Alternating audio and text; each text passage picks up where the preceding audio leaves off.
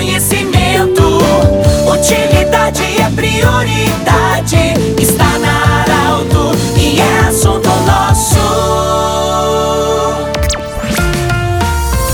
Saudação especial a você, estamos iniciando mais um programa Assunto Nosso, sempre para Unimed Vale do Taquari Vale do Rio Pardo, Centro Regional de Otorrino Laringologia, com sua sede anexa ao Hospital de Monte Alverne, você pode seguir no Instagram. Também Cindy Lojas, o Cindy Lojas lembra, compre no comércio local, valorize a economia do seu município. Nós estamos recebendo a doutora Deise Amaral, ela que é médica radiologista do Hudson, está nos visitando hoje para falar sobre exames radiológicos. Doutora, nós estamos vivendo um momento de um alívio na pandemia. Acho que está terminando, tomara que seja. É, mas nós temos como descobrir através de exames radiológicos se a pessoa está com Covid, teve Covid, tem alguma coisa nesse sentido, dá para perceber isso em exames radiológicos? Bem-vinda. Obrigada. Sim, os exames radiológicos auxiliaram e ainda vão nos auxiliar muito em relação ao Covid. Nós temos como ter uma suspeita, uma suspeita grande até eu diria, se o paciente está ou não com Covid, principalmente pela tomografia, mas o raio-x também pode nos auxiliar. Claro que agora, uh, agora que eu digo mais recente, quando os testes ficaram mais acessíveis, realmente o teste uh, é o que confirma se tem ou não o Covid. Mas os exames de imagem são suspeitos e são muito característicos, principalmente associados a quadros clínicos. Então, no meio da pandemia, a gente realmente olhava aquela imagem e dizia é Covid. Isso, quando se está no meio de uma pandemia, é possível a gente dizer. Claro que existem alterações que aparecem no Covid que também vão aparecer em outras doenças, mas com a prevalência que estava naquele momento,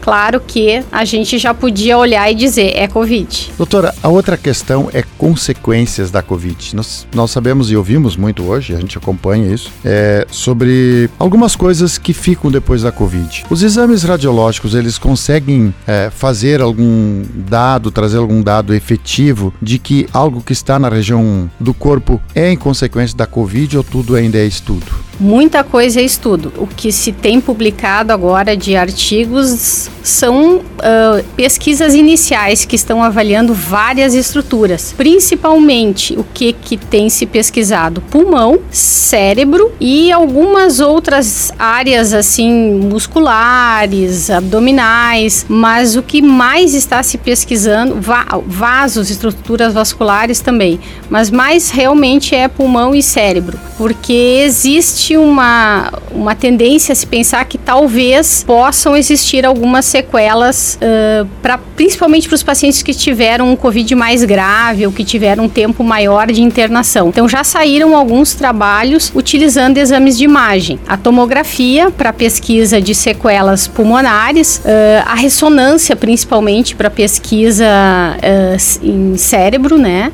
e alguns outros exames de imagem que se utiliza para coisas um pouco mais raras, assim, mas enfim, que se usa também para abdômen, uh, pode se usar ressonância, ecografia, o estudo de vasos também, também uh, teve algum comprometimento em relação à Covid. Na sua experiência, no seu dia a dia, você já acompanhou casos do pós-Covid em que de fato a, as situações regrediram para depois de um certo período?